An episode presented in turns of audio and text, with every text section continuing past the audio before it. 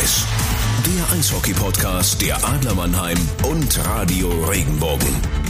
Hallo liebe Eishockey-Freunde, der Mannheim Train is on the road. Es läuft ganz gut für unsere Adler derzeit. Sechs Siege aus den ersten sieben Partien, trotz einer zeitweise gut gefüllten Krankenstation. Ein schöner Start in diese Saison. Woran liegt's und ist das nur eine Erscheinung oder können wir uns jetzt darauf einstellen, dass diese Erfolgsspur noch eine Weile bleiben wird? Wir besprechen heute die Ergebnisse des gestrigen Heimklassikers gegen die Kölner Haie, den taffen Spielplan, der vor uns liegt und feiern die ersten Treffer zweier Adlerstürmer dieses Jahr. Außerdem geht's heute um einen spannenden kommenden Spieltag, der vor uns liegt und um die Frage, wie sich die Liga unter dem Druck des Abstiegskampfes entwickeln wird. Ein Faktor dabei, Trainerentlassungen. Darum geht's in den Themendritteln. Vorher noch die neuesten Infos aus der Eishockeywelt generell und zum Abschluss eine Frage, die auch die Nichtspieler unter uns betrifft.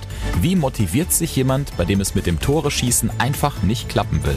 Unsere Starting Two auch heute Radio Regenbogen Adler Reporter Anti Soramies und Eishockey-Experte Christoph Ullmann.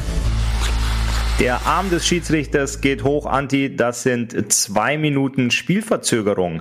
Ich muss auf die Strafbank. Grund der ganzen Sache, ich habe die Podcastaufnahme verpennt vor zwei Tagen. ihr habt mich angerufen, ihr wart bereit, ihr zwei, und der Christoph Ullmann saß äh, erst gemütlich bei den Kindern oben und hat noch eine Geschichte erzählt vom Schlafengehen und ist dann nach unten und hat sich an den Essenstisch gesetzt. Äh, deswegen die Strafe akzeptiere ich. Ähm, ja, wir sind heute erst drauf nach dem Spiel gegen die Kölner Haie, aber das akzeptiere ich äh, voll und ganz. Zwei Minuten Spielverzögerung. Es tut mir leid, ich möchte mich ganz klar entschuldigen, dass ich den Puck aus dem Spielfeld gebracht habe. Du bist ohne Kopfschütteln, ohne irgendwas auf die Strafbank gegangen, sondern ähm, nicht geschimpft, gar nichts, sondern da Platz genommen, ganz brav, wie es sich gehört. nicht den Kopf geschüttelt, aber das Haupt, das Haupt gesenkt, äh, voller, genau. voller Scham und äh, lauter Einsicht. Genau, aber lass uns, äh, lass uns doch mal starten, wenn ich gleich von der Strafbank zurückkommen darf. Ähm, was ist passiert in der Eishockey-Welt? Was, was gibt es für Neuigkeiten in unserem Warm-up? Ja, zum Beispiel Franz Reindl, den hatten wir ja wirklich die Daumen gedrückt, uns wirklich auch fürs deutsche Eishockey gehofft, äh, dass er der IIHF-Präsident wird. Es ist aber dann doch nicht Franz Reindl geworden, leider, sondern ein, ich kannte ihn vorher nicht, muss ich ehrlich sagen, nur als Kandidat eben, ähm, aber was er vorher gemacht hat, noch vor kurzem, wusste ich überhaupt nicht, wer das ist. Luc Tardif, ein ähm, Franco-Kanadier, geborener Franco-Kanadier äh, mit, mit Franzo äh, französischem Pass. Der ist es geworden. Was er drauf hat, kann ich nichts zu sagen. Ich kenne nur Franz Reindl und ähm, wie gesagt, finde es schade, dass er es nicht geworden ist. Aber drücken wir dem neuen Präsidenten die Daumen, dass er alles gut macht fürs ja. im Sinne des Eishockeys. Auf jeden Fall sehr schade für Franz Reindl. Ähm, aber das Erbe wird ja angetreten von einem gewissen René Fasel, der das ja doch sehr, sehr lange gemacht hat. Ähm, 27 Jahre, ja. Da waren wir noch junge Männer. Da war du sagst es, du sagst es, ja. Was, was ist noch passiert? Ähm, es wurden Strafen ausgesprochen von der DL gegen Faucon von den Iserlohn Roosters und gegen Thomas Popic, dem Trainer von Bremerhaven. Grund ist ähm, ja kritische Äußerungen ähm, nach dem Spiel gegen in, in, in Seiten oder in Richtung Schiedsrichter offiziellen. Das weiß ich zumindest von Faucon und sowas ist ja strikt verboten. Da gibt es ja einen richtigen Maulkorb. Ja, findest du das gut?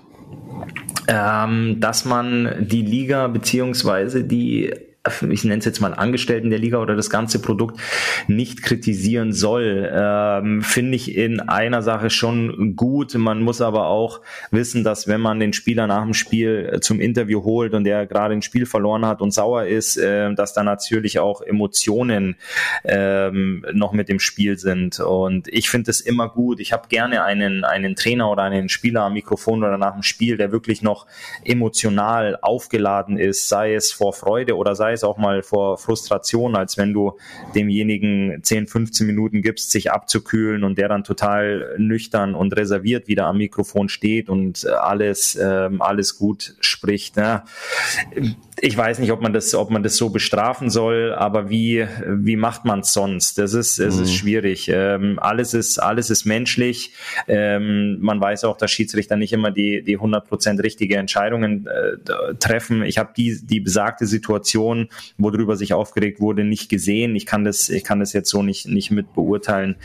Ähm, ja, wenn man es unterbinden möchte, dann, dann muss man, muss man so vorgehen. Ähm, Aber ich bleibe dabei, ich freue mich, wenn ich jemanden am Mikrofon sehe oder im Interview, der dann auch mal emotional reagiert und auch mal irgendwas, äh, irgendwas sagt, was, was ihn gerade aufregt.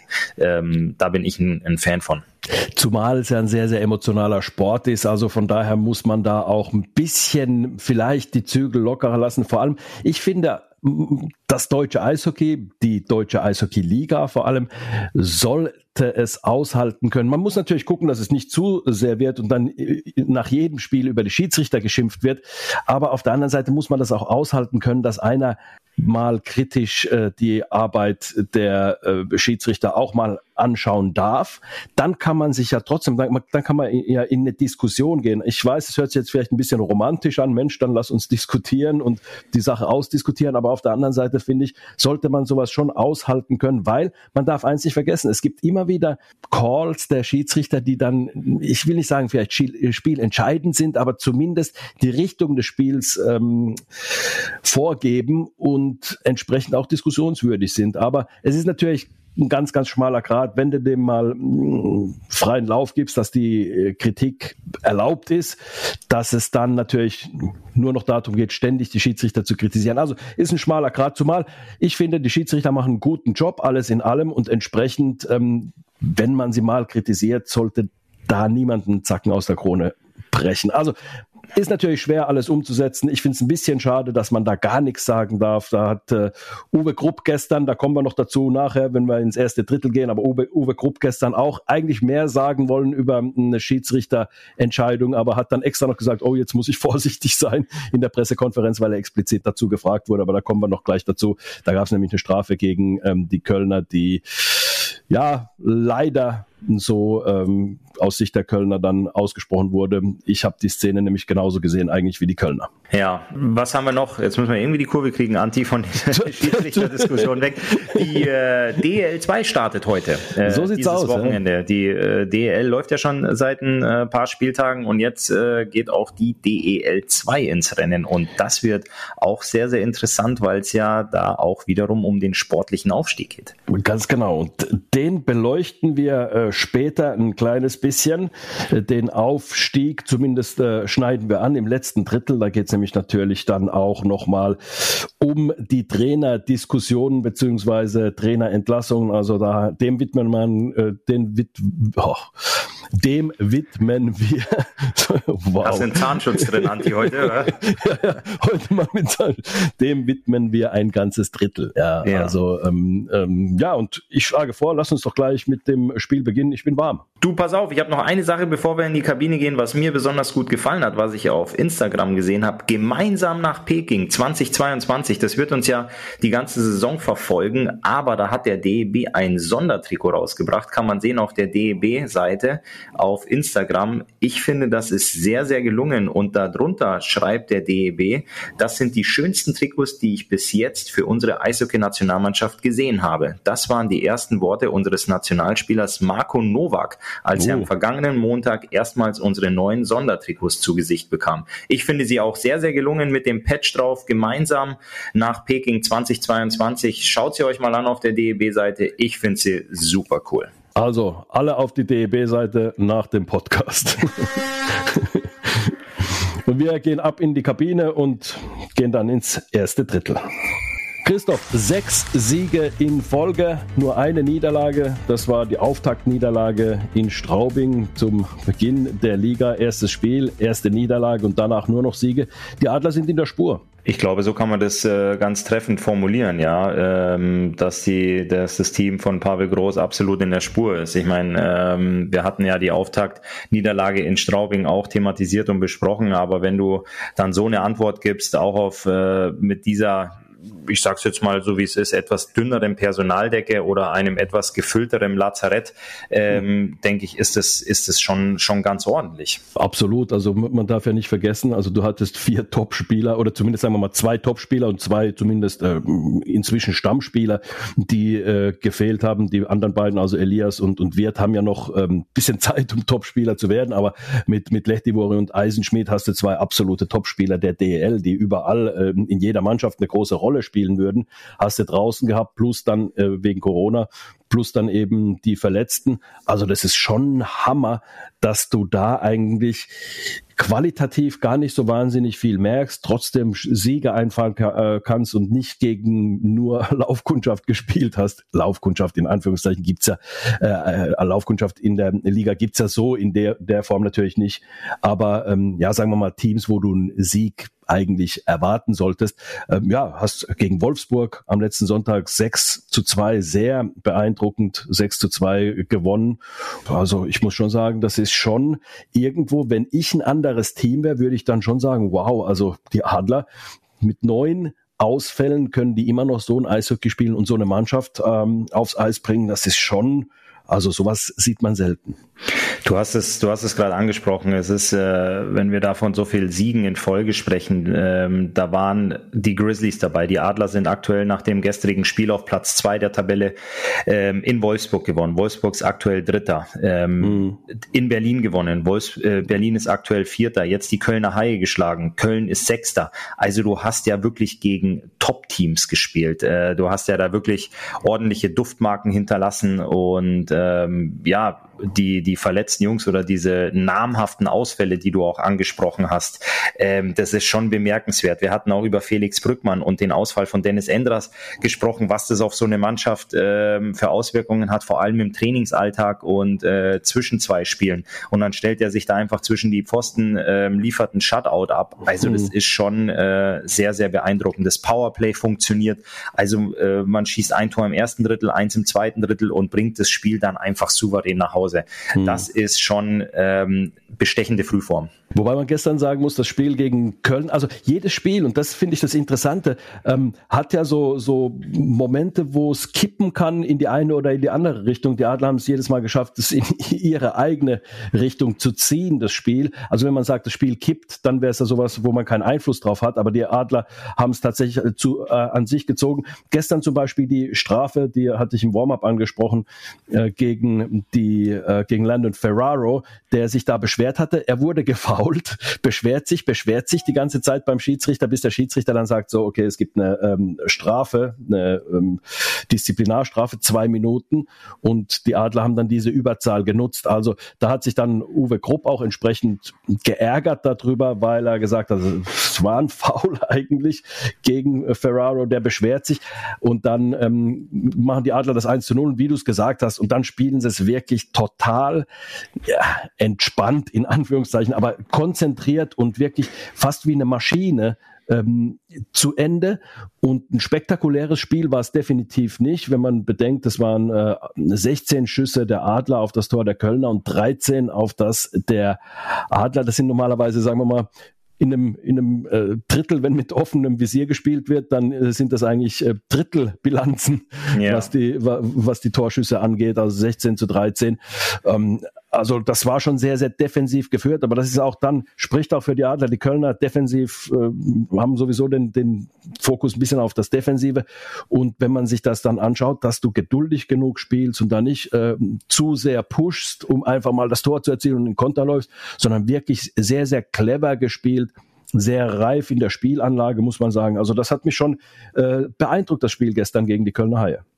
Ja, du, du sagst es, es ist sehr, sehr effizient. Äh, mhm. Du, das Spiel war ähm, bis zu dem angesprochenen, zu der Strafzeit von Landon Ferrero, war Köln auch sehr, sehr gut im Spiel. Es waren gute mhm. Chancen mhm. auf beiden Seiten. Und dann ist es, ähm, ich sage das jetzt mal auch ganz vorsichtig, eine umstrittene Entscheidung, die da gepfiffen wird. Und da sind die Adler dann auf dem Punkt hellwach und treffen sofort im ersten Überzahl, äh, bringen sich selbst auf die Anzeigetafel und 1-0 in Führung, was dann am Ende auch der, der entscheidende äh, Treffer war, das äh, Game-Winning Goal. Ähm, aber dass du dann wirklich sofort diese Kleinigkeit ausnutzt und äh, sofort Kapital daraus schlägst, das ist schon sehr, sehr bemerkenswert und sehr, sehr effizient. Ähm, ich möchte mal kurz einen kleinen Blick äh, vorauswagen auf die nächsten Spiele, weil ich eben auch angesprochen habe, wer da äh, jetzt eben äh, besiegt wurde in den vergangenen Tagen mit Wolfsburg und äh, Berlin und Köln. Am Samstag geht's nach Iserlohn, dann fährt man nach Lausanne, bevor es zur DEG geht, dann kommt Ingolstadt und dann kommt wieder Lausanne. Also bis zum 13.10. sind es nochmal fünf Spiele gegen Top-DEL-Teams plus zwei Champions Hockey League-Spiele. Also das Programm ist schon, ist schon immens. Und dann aber da wirklich so wie gestern so abzuliefern und so effizient Hockey zu spielen, das ist schon, das ist schon bemerkenswert.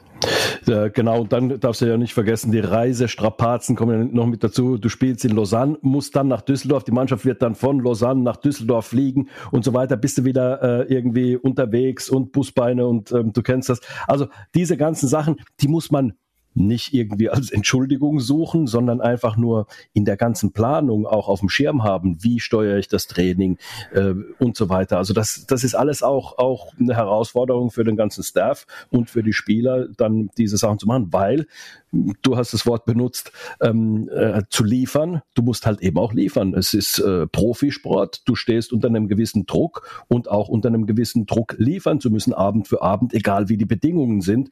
Und entsprechend ähm, ist das auf alle Fälle eine Herausforderung für alle Beteiligten. Definitiv, du hast es angesprochen, Staff, also die, die Betreuer, wenn die Mannschaft von Lausanne nach Düsseldorf fliegt, die Betreuer haben die Taschen im Transporter, schauen, dass sie so schnell wie möglich an den nächsten Standort kommen, die Kabine Kabine wieder einrichten, dass das Zeug trocken ist, die Schlittschuhe geschliffen sind, alles an seinem Platz hängt, dass wenn die Mannschaft dann morgens in die Kabine kommt zum Training vorm Spiel, dass sie sich auch wirklich tiptop auf das Spiel vorbereiten können. Und äh, die Spieler versuchen, jede Möglichkeit zu nutzen, vielleicht im, im Flieger oder was auch immer nochmal den Kopf zurückzulehnen, die Augen zuzumachen, ein paar Stunden zu schlafen, dass du vernünftig isst, du bist viel unterwegs im, im Bus, im Flieger und am Ende des Tages möchte keiner hören, ah, wir haben das Spiel verloren oder wir konnten im letzten Drittel keine Schippe drauflegen, weil wir waren ja so viel unterwegs, das sind so und so viele Kilometer, sondern du möchtest nach dreimal 20 Minuten und nach deinen 10, 15, 18 Minuten Eiszeit, die der individuelle Spieler hat, einfach sich dann hinstellen und sagen, hey, wir haben heute das eine Tor mehr geschossen, weil wir waren top vorbereitet, wir haben alles gegeben. Das ist das, worauf es am Ende des Tages ankommt. Ähm, die Adler wollen, wollen Punkte mitnehmen, die wollen in der Champions Hockey League weiter punkten, sie wollen in der Liga weiter punkten, um die Spitzenposition Position zu festigen. Und darum geht's am Ende des Tages. Vernünftig essen, viel schlafen, sich gut regenerieren, um dann eben wie wir das beide gesagt haben, zu liefern. Noch eine ganz kleine Sache ähm, zu den Adlern hier im ersten Drittel wollte ich noch sagen. Mich freut sehr, dass Jordan Schwartz endlich getroffen hat. Das ist für einen Stürmer einfach wichtig, auch wenn er gut gespielt hat. Aber für einen Stürmer ist es wichtig, auch ein Tor zu erzielen. Und er hat äh, gestern das 1 zu 0 erzielt im Powerplay, war da vorm Tor und äh, hält den Schläger in den äh, Schuss von Matthias Blach da rein und macht das Ding rein. Da hast du es förmlich gesehen an seinem Gesichtsausdruck, wie so ein bisschen die Last abgefallen ist. So endlich das Tor. Und das ist, du als ehemaliger Stürmer, wer wüsste es besser, für einen Stürmer unglaublich wichtig, auch wenn man gut gespielt hat. Aber das lässt sich auf keiner Statistik ablesen, sondern du brauchst halt schon deine Tore auch. Auf jeden Fall. Ein Stürmer wird an Toren gemessen und es gibt unglaubliches Selbstvertrauen. Ähm, Jordan Schwartz ist ja auch geholt worden, um eben Tore zu schießen. Und wenn es dann ein paar Spieltage dauert, bis er in der Liga ankommt oder sich auch selbst ähm, in die die, in die Liste der Torschützen eintragen kann, das ist dann manchmal ah, sehr, sehr lange für einen Stürmer. Aber wenn dann, so wie gestern, endlich mal, wenn du richtig stehst, wenn du den Schläger richtig reinhältst, um dann das Tor zu machen, du freust dich immens. Man hat es nicht nur bei Jordan Schwartz gesehen, man hat es auch bei Andrew Desjardins gesehen, wie mhm. sehr er sich gefreut hat, seinen ersten Saisontreffer zu erzielen. Das ist für einen Stürmer unglaublich wichtig. Ja, definitiv. Also es war toll, dass zwei Stürmer getroffen haben, die noch kein Tor hatten. Also das war ähm, ja so ein bisschen das Sahnehäubchen auf diesem Sieg plus der Shutout von Felix Brückmann. Also da waren äh, sehr gute Elemente, schöne Sachen gestern beim Spiel gegen die Kölner Haie und ähm, Grund zur Freude auf allen Seiten. So, dann lass uns ins zweite Drittel gehen.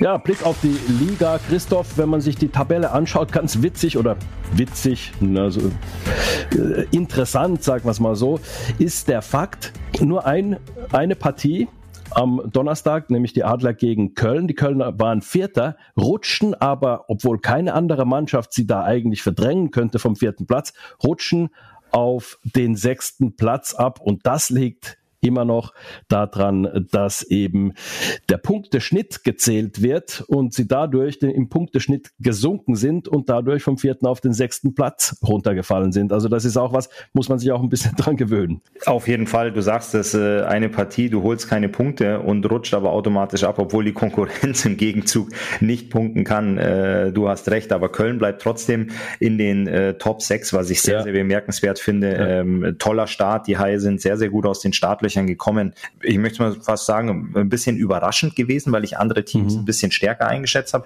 Aber da macht Uwe Krupp und äh, sein Team sehr, sehr gute Hausaufgaben. Ja, und äh, was ich dann interessant finde, dass du auch natürlich auf den dünnen dünnen Kader, in Anführungszeichen dünnen Kader, wenn man jetzt mit, mit äh, den Adlern zum Beispiel vergleicht oder mit den Münchnern, wenn du dir das anschaust, dann äh, lässt Uwe Krupp auch äh, so spielen, was vernünftig ist, dass du halt eben bisschen defensiver spielst und über die Defensive halt eben versuchst dann ähm, die Spiele zu gewinnen durch ähm, einfaches, einfaches Eishockey, ähm, nicht zu komplex, nicht zu kompliziert, Richtung Tor, schnell zum Abschluss kommen. Hat gestern gegen die Adler zwar nicht so geklappt, aber im Allgemeinen hat es ganz gut geklappt, sonst stünden sie nicht auf Platz 6. Also sie haben im Prinzip eine ganz, ganz vernünftige ähm, Saison begonnen mit zwei glatten Siegen, drei in Overtime gewonnen, also beziehungsweise nach, nach äh, Verlängerung eben.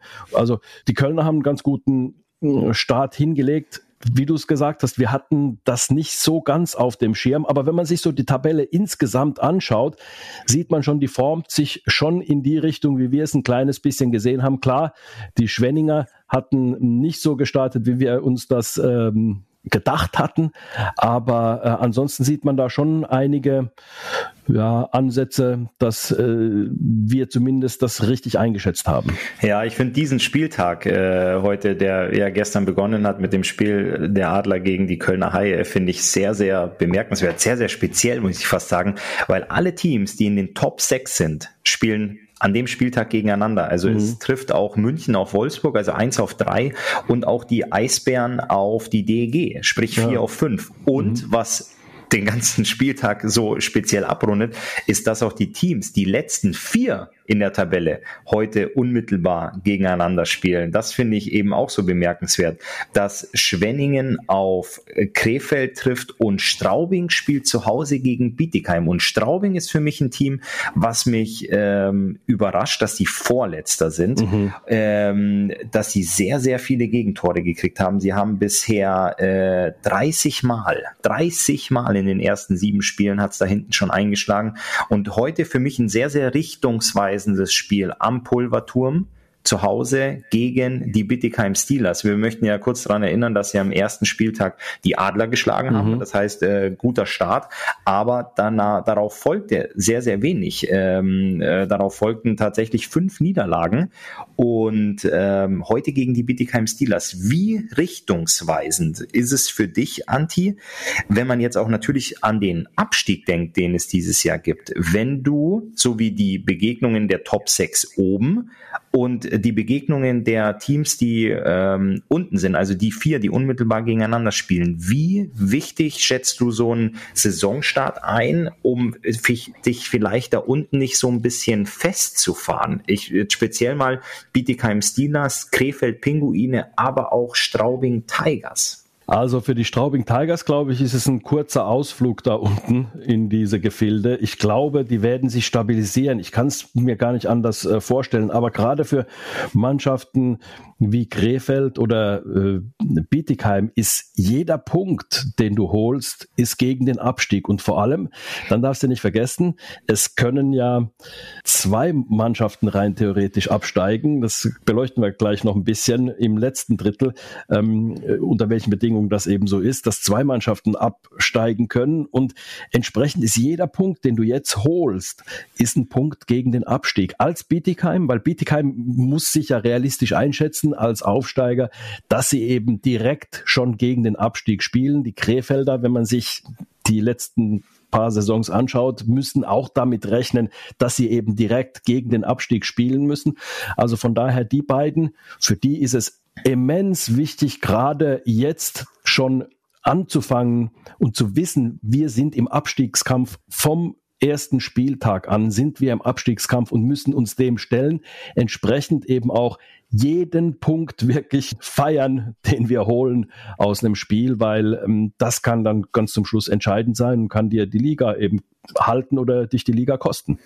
Um das Ganze mal so ein bisschen äh, mit Zahlen zu belegen. Wir haben jetzt äh, Red Bull München, die führen die Liga an, die haben einen äh, Punkteschnitt von 2,7 Punkte im Schnitt pro Spiel. Das ist mhm. ja schon eine enorme Hausnummer. Die Krefeld Pinguine sind letzter.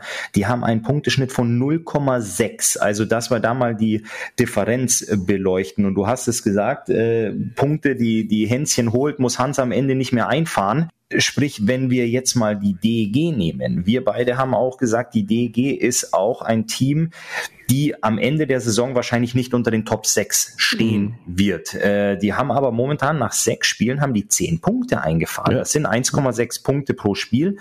Und ähm, das ist sowas, wo du sagst, die Punkte, die du am Anfang einfach schon holst, da musst du am Ende, hast du nicht mehr diese Spiele, wo der Trainer in die Kabine kommt und sagt, Jungs, heute müssen wir, mhm. weil sonst stehen wir ganz, ganz arg mit dem Rücken zur Wand, sondern da kannst du dich dann vielleicht auch schon mal, ich will nicht sagen zurücklehnen, du musst jedes Spiel Vollgas geben geben.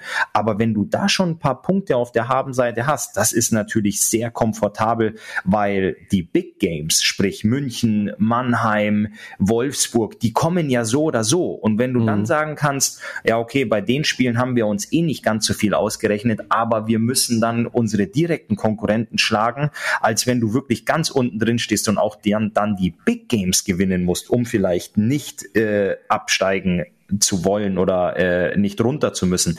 Das ist dann schon, ähm, ja, ich möchte fast sagen, ein bisschen kom komfortabel. Äh, genauso mhm. sehe ich mhm. das aber auch bei den bei den Nürnberg Ice Tigers, die aus sieben Spielen sieben Punkte geholt haben. Das ist dann einfach auszurechnen, wie viele Punkte das im Schnitt pro Spiel sind. Das ist nämlich einer. Ähm, da ist es auch wirklich von Spieltag zu Spieltag unglaublich wichtig zu sagen, wir müssen Punkte holen, dass wir da unten nicht reinrutschen. Definitiv. Und äh, da sind eben diese, ich sag's mal, wenn du als Krefeld, als äh, Bietigheim, ich nehme jetzt mal Nürnberg noch mit dazu, die mit Sicherheit auch ihre, ihre Herausforderungen haben werden in dieser Saison. Wenn du sagst, okay, ich hole gegen Mannheim einen Punkt oder mal gegen Berlin vielleicht ein Zweier oder sogar ein Dreier. Ähm, das sind dann so die Sachen, die du so nicht einkalkulieren kannst. Du musst ja so eine gewisse Kalkulation machen und da kalkulierst du lieber mal keine Punkte, aber nimmst sie natürlich dankend äh, und freudig an, wenn du dann diese Punkte kriegst. Aber eben, wie du es gesagt hast, gegen die, die direkten Konkurrenten, da ist es eine Pflicht zu punkten und zwar mindestens immer einen Punkt mehr zu holen als der Gegner, sprich also wenigstens dann in äh, Overtime zu gewinnen oder eben eben diesen einen Punkt dann noch mit äh, äh diesen extra Punkt mitzunehmen, wenn es eben unentschieden nach der regulären Spielzeit steht. Also das ist die Herausforderung, das ist das Problem, ähm, dem äh, sich die Mannschaften stellen müssen. Also das ist, das wird noch sehr, sehr interessant. Macht natürlich die Liga auch echt ähm, brutal interessant. Dann, ich glaube, im Januar geht's dann schon wirklich los mit der Rechnerei und und und dann wird's noch mal deutlich wichtiger, dann, beziehungsweise dann hat man den Fokus mehr drauf, dann werden wir das auch noch deutlich näher beleuchten dann. Deswegen, ich bleib dabei, für mich ein ganz, ganz spannendes Spiel heute Abend, die Straubing Tigers gegen die Bietigheim Steelers. Du hast gesagt, für Straubing wird es ein Gastspiel da unten im Tabellenkeller sein, weil die sich nach oben arbeiten werden, äh, nach oben schaufeln werden. Dann ist aber ein, ein Sieg gegen die Bietigheim Steelers Pflicht heute Abend, drei Punkte äh, ja. einzufahren. Ähm, aber da wird natürlich Bietigheim ordentlich was dagegen haben, weil die Coaches, äh, die Mannschaft weiß natürlich auch, wenn wir da unten fernbleiben wollen, müssen wir die Teams Teams, die aktuell hinter uns stehen, auch schlagen, ähm, auch Auswärtspunkte einfahren. Die hatten jetzt zuletzt ihren ersten Auswärtssieg gefeiert, erstaunlicherweise mhm. sogar in Köln, äh, über die mhm. wir gerade sehr äh, lobenswert gesprochen haben, die da oben stehen. Und äh, das wird für mich ein sehr, sehr, eine sehr, sehr interessante Partie heute Abend.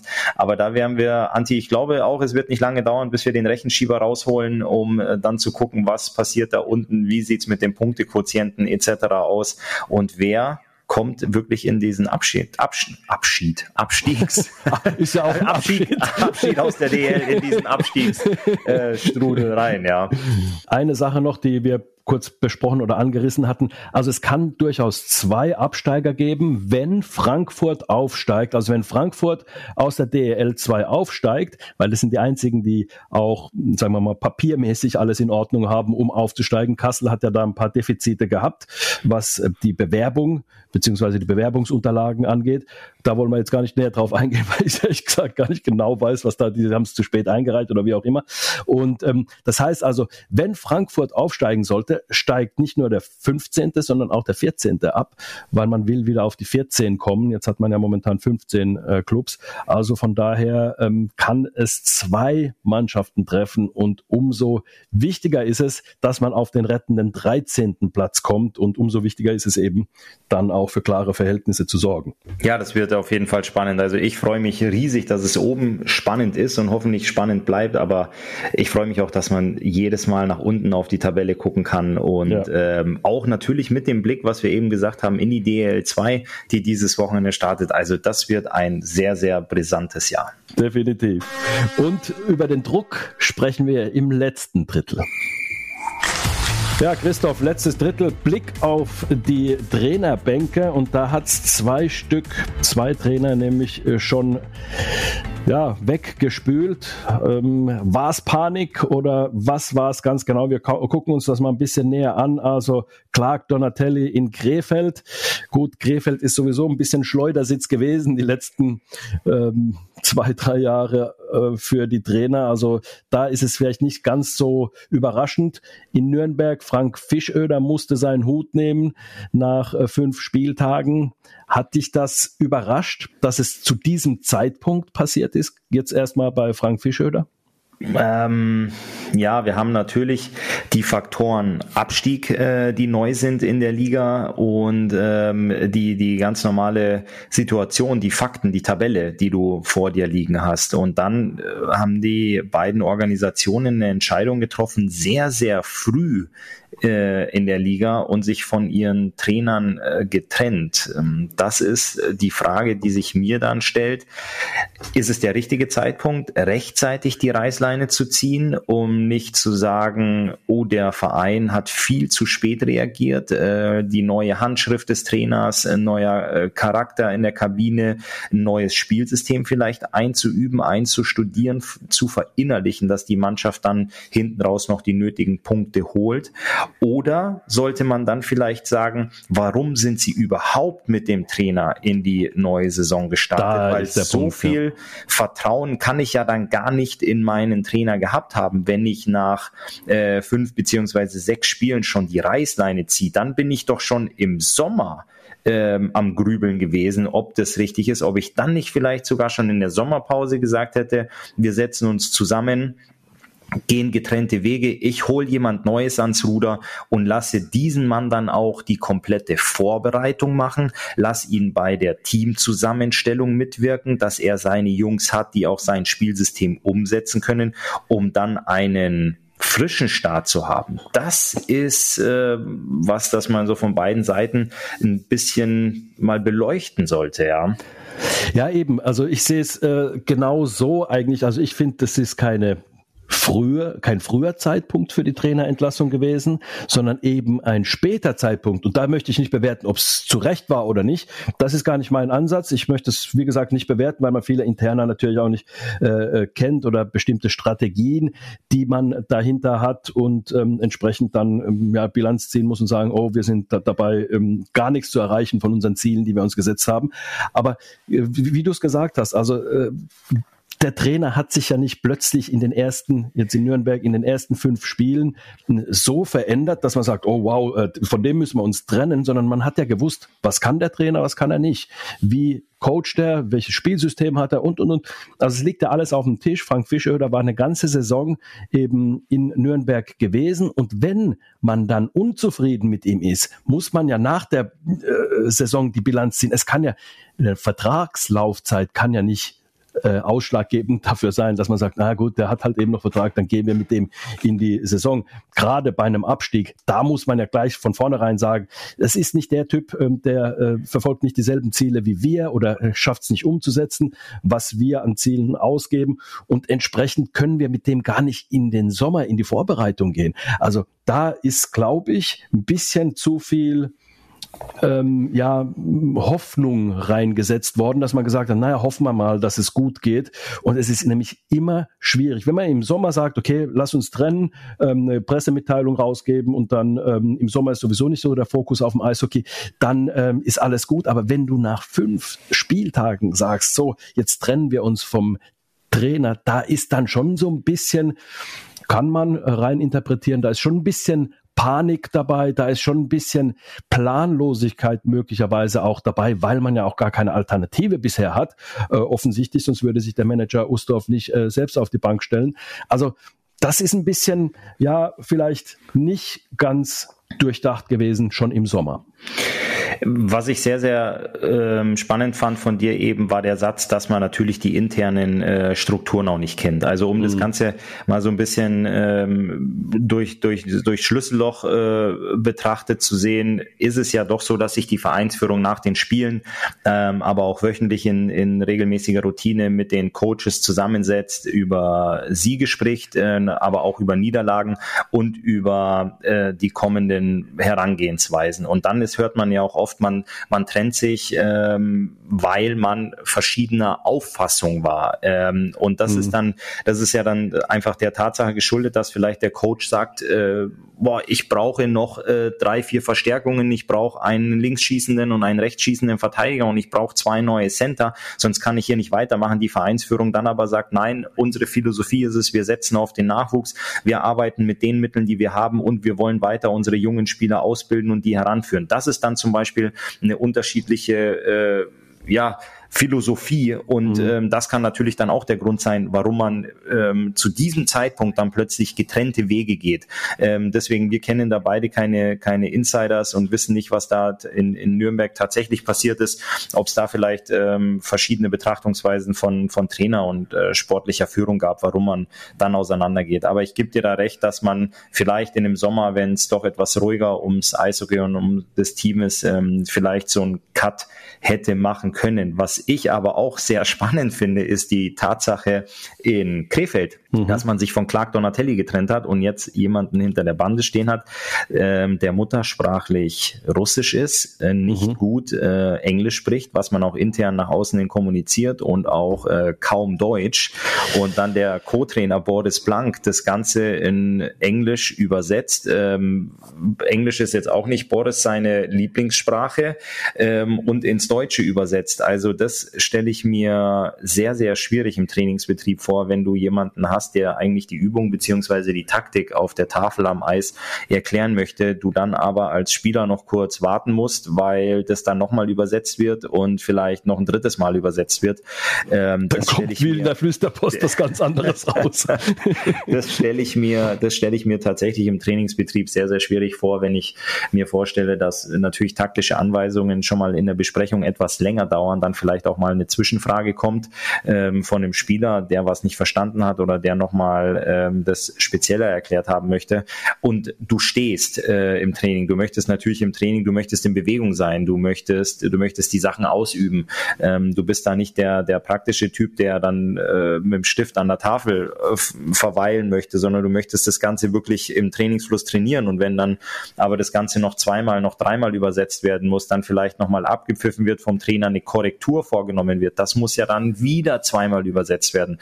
Also wenn ich da zurückdenke in, in Harold Kreis oder an Jeff Ward oder auch ein Mike Stewart in Augsburg, die pfeifen einmal, die schreien das auf Englisch übers Eis und jeder versteht sofort, was gemeint ist und es kann umgesetzt werden und es kann weitergemacht werden.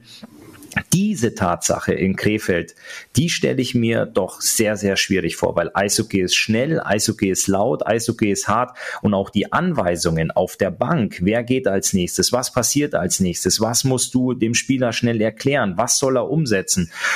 Diese sprachlichen Barrieren nach der Trainerentlassung, boah, die haben mich nach einem, nach einem Interview, welches ich zuletzt beim Magenta Sport gesehen habe, doch ein bisschen Fragen zurückgelassen. Ja, das ist absolut das Ding, sehe ich ganz genauso. Das ist ja in, K in der KHL auch immer die große Herausforderung für die ausländischen Trainer dort. Also ich weiß, ein paar finnische Trainer zum Beispiel, die haben äh, erzählt, die, die in der KHL waren.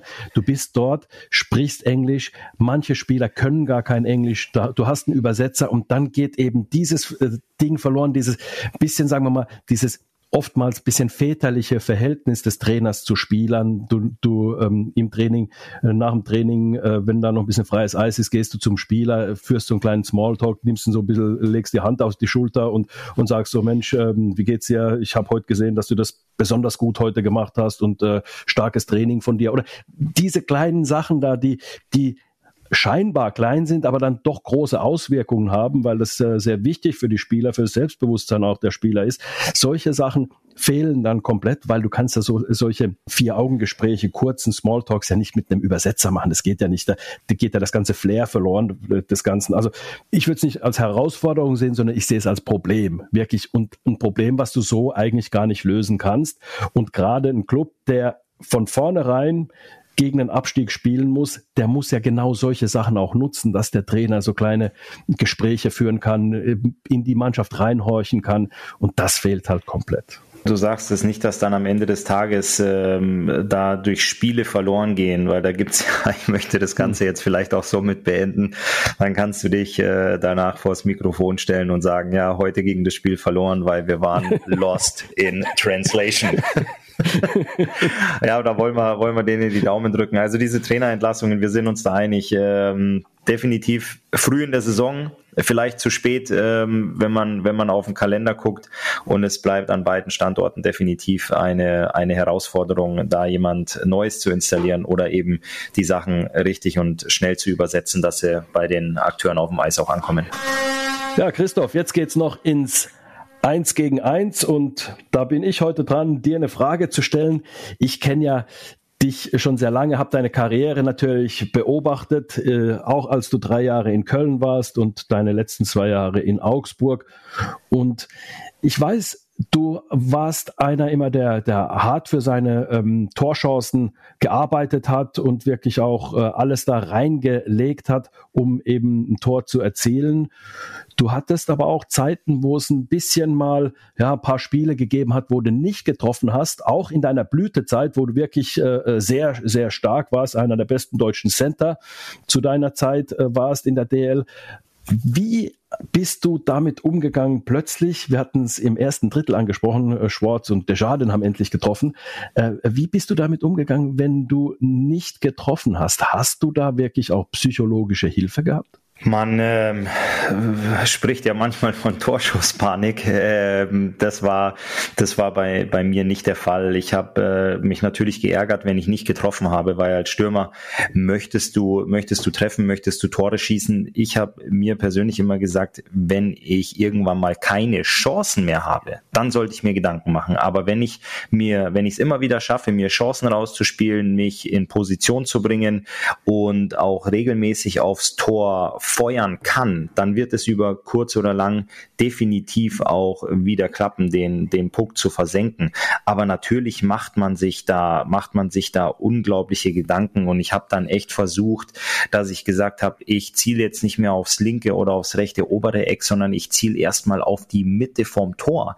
Da habe ich mir dann selber ähm, positiv zugesprochen, auch wenn ich dem Torwart den Bauch geschossen habe, aber dann einfach zu sagen, hey, das war ein Torschuss. Der nächste mhm. geht wieder aufs Tor und den dritten versuche ich dann vielleicht etwas genauer äh, zu platzieren. Aber ähm, du hast schon recht, man versucht natürlich auch mit dem Kopf zu arbeiten bei der ganzen Sache, weil man weiß, man kann's und man mhm. ähm, weiß auch, dass man, dass man in der Sache gut ist. Und ähm, ich wusste auch immer, wenn ich in der vergangenen Saison 20 Buden gemacht habe, starte ich in der neuen Spielzeit wieder bei Null. Das geht nicht so weiter. Und du musst dir dein Selbstvertrauen auch wieder erarbeiten. Das Selbstvertrauen, das äh, fliegt ja nicht hinter dir her wie, wie dein Schatten, wenn die Sonne rauskommt, sondern äh, du musst wirklich dafür arbeiten. Und da war es dann tatsächlich so, dass ich in der Kabine saß und bevor es rausging, habe ich mich zurückgelegt zurückgelehnt, habe mir vielleicht ein kleines Handtuch äh, über den Kopf gelegt oder habe einfach die Augen zugemacht und habe mich an